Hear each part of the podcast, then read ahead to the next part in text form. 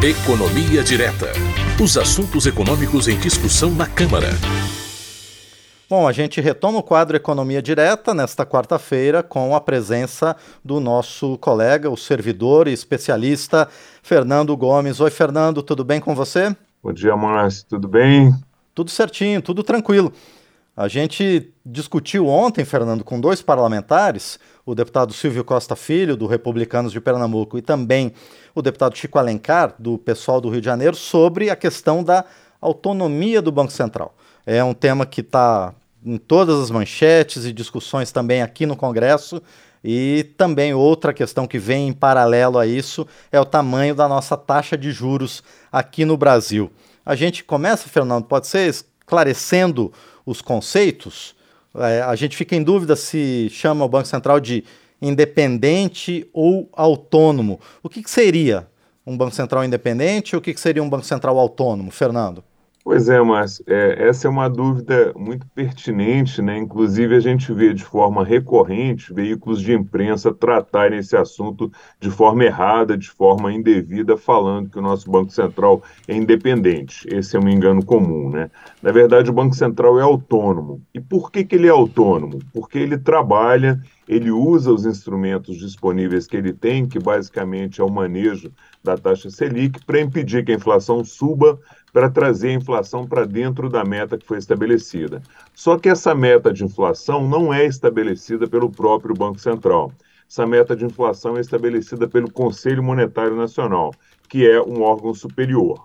O Conselho Monetário Nacional ele é composto por, composto por três integrantes, né? o ministro da Economia, ministro do Planejamento e pelo próprio presidente do Banco Central. Então, o Conselho Monetário Nacional ele tem outras atribuições, além de definir as metas de inflação, né? É ele que formula a política da moeda e do crédito, ele que orienta a orientação é, da aplicação dos recursos dos bancos, das instituições financeiras, ele que coordena as políticas monetárias de crédito de uma forma geral. Então, é, como é o Conselho Monetário Nacional que estabelece as metas de inflação e o Banco Central, com base nessas metas, vai perseguir, vai buscar trazer a inflação para dentro da meta, a gente diz que o Banco Central é autônomo. Um Banco Central independente seria aquele que ele mesmo define as metas de inflação e ele mesmo usa os instrumentos para baixar a inflação, para trazer a inflação para dentro da meta, que não é o caso do Brasil. No caso do Brasil, você tem o Conselho Monetário Nacional fixando a meta e o Banco Central correndo atrás aí para manter a inflação dentro dessa meta. É, outro ator importante que eu acho que vale a pena citar nesse processo, Márcio, é o Copom. O que, que, é o Copom? Copom é o Comitê de Política Monetária do Banco Central. É o Copom que vai definir qual é a taxa de juros, com base na meta de inflação e com base também nas expectativas para a inflação. É, ele considera aí outras variáveis também, como expectativa de crescimento da economia, taxa de câmbio, a inflação no mundo, entre outros. O Copom ele é um órgão interno do Banco Central, ele é formado pelo presidente e por mais oito diretores do Banco Central cada um tem um voto e os diretores do Banco Central também são independentes para votar. Eles não têm que acompanhar o presidente do Banco Central na votação. Então você pode ter uma situação em que o voto do presidente pode ser voto vencido se pelo menos cinco diretores votarem de forma contrária.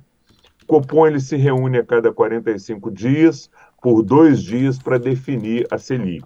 No primeiro dia, eles avaliam os cenários, como eu disse, as conjunturas aqui no Brasil e no mundo, e no segundo dia, o Copom vota e define qual vai ser a taxa de juros para os próximos 45 dias. E o Copom, assim como o Conselho Monetário Nacional, também tem outras atividades, né, além de definir a taxa de juros, que é estabelecer as diretrizes da política monetária e dar mais transparência a esse processo de definição da Selic.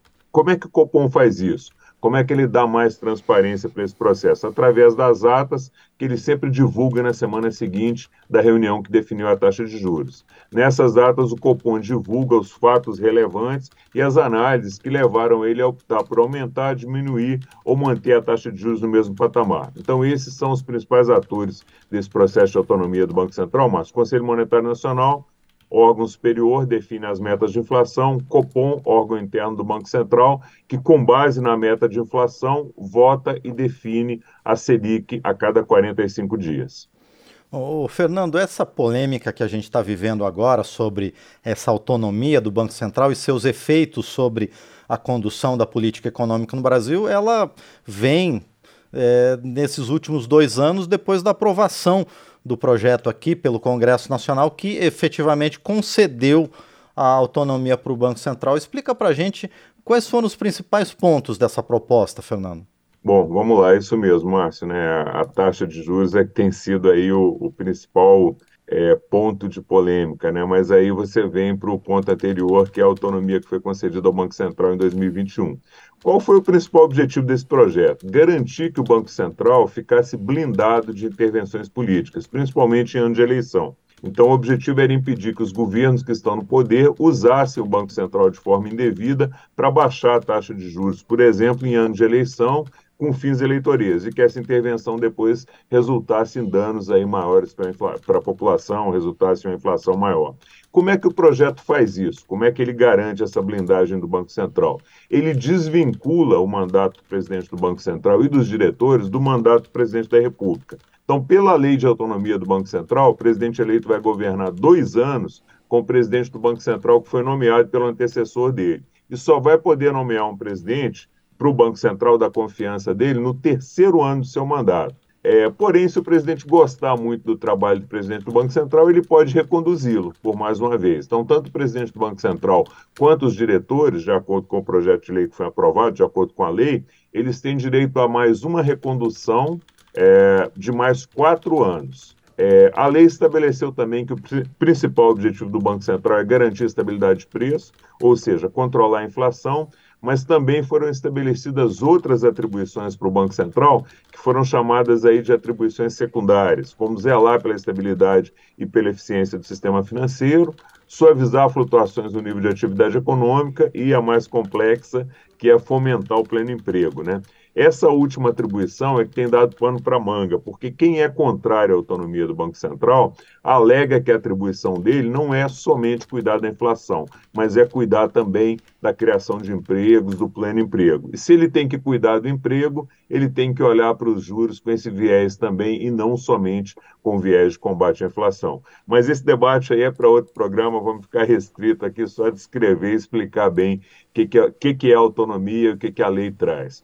É, outro ponto importante que a lei passou foi a caracterizar, que a lei fez, foi passar a caracterizar o Banco Central como uma autarquia de natureza especial.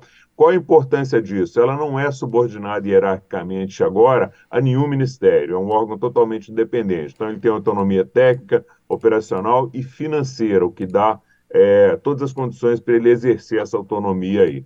Outro ponto importante da lei sobre a possibilidade de se demitir o presidente e os diretores. O presidente do Banco Central e os diretores não podem ser retirados do cargo de jeito nenhum.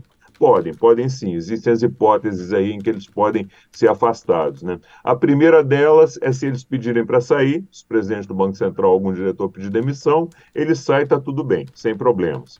Outra hipótese é doença. Se algum desses membros do Bacen tiver alguma doença que deixe eles sem condições de exercer o cargo, eles também vão ser afastados. Outra hipótese é se houver condenação na justiça definitiva por improbidade administrativa ou por algum crime que a pena implique na proibição de exercer cargos públicos. Nesse caso, também, afastamento imediato. E a última hipótese é se o diretor ou presidente não trabalhar direito se ocorreu que a lei classificou como comprovado e recorrente desempenho insuficiente.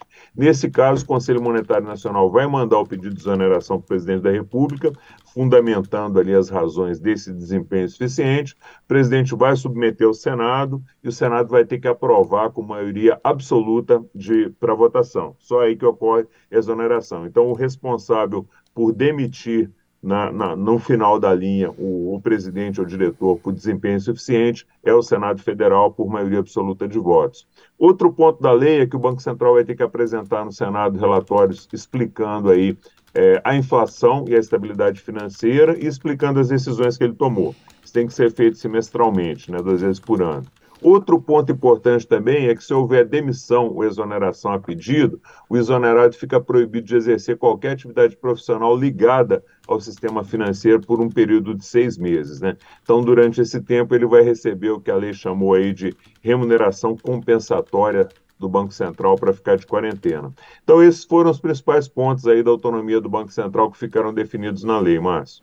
Pois é, Fernando, e essa mudança, essa lei, ela se baseou em experiências em outros países do mundo, Fernando? Como é que outros países, principalmente da OCDE, trabalham essa questão da autonomia do, do seu próprio Banco Central? Pois é, Márcio, eu fiz uma pesquisa ontem, me preparando aqui para o nosso bate-papo, é, e eu verifiquei que tem vários países no mundo que trabalham com metas de inflação e que trabalham com autonomia ou independência.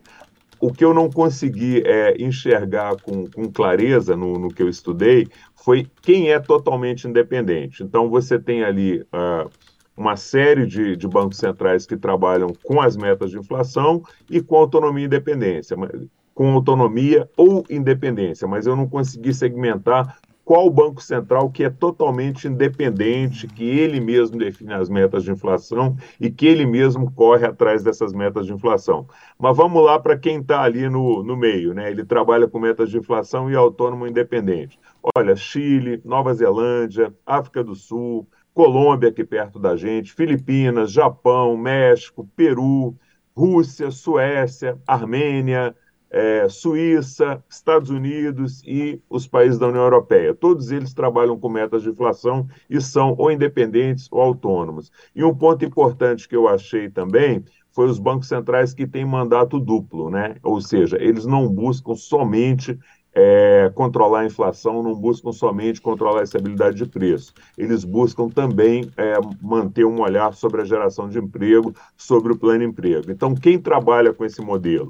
Austrália, Israel, Noruega, Suécia, os Estados Unidos e Reino Unido. Bom, a gente conversou então com o Fernando Gomes a respeito dessa pequena polêmica sobre a autonomia do Banco Central e seu papel na definição da taxa de juros, a taxa básica de juros da economia brasileira. Fernando, isso ainda vai dar muito assunto para a gente conversar, não é? Mas por enquanto a gente termina por aqui.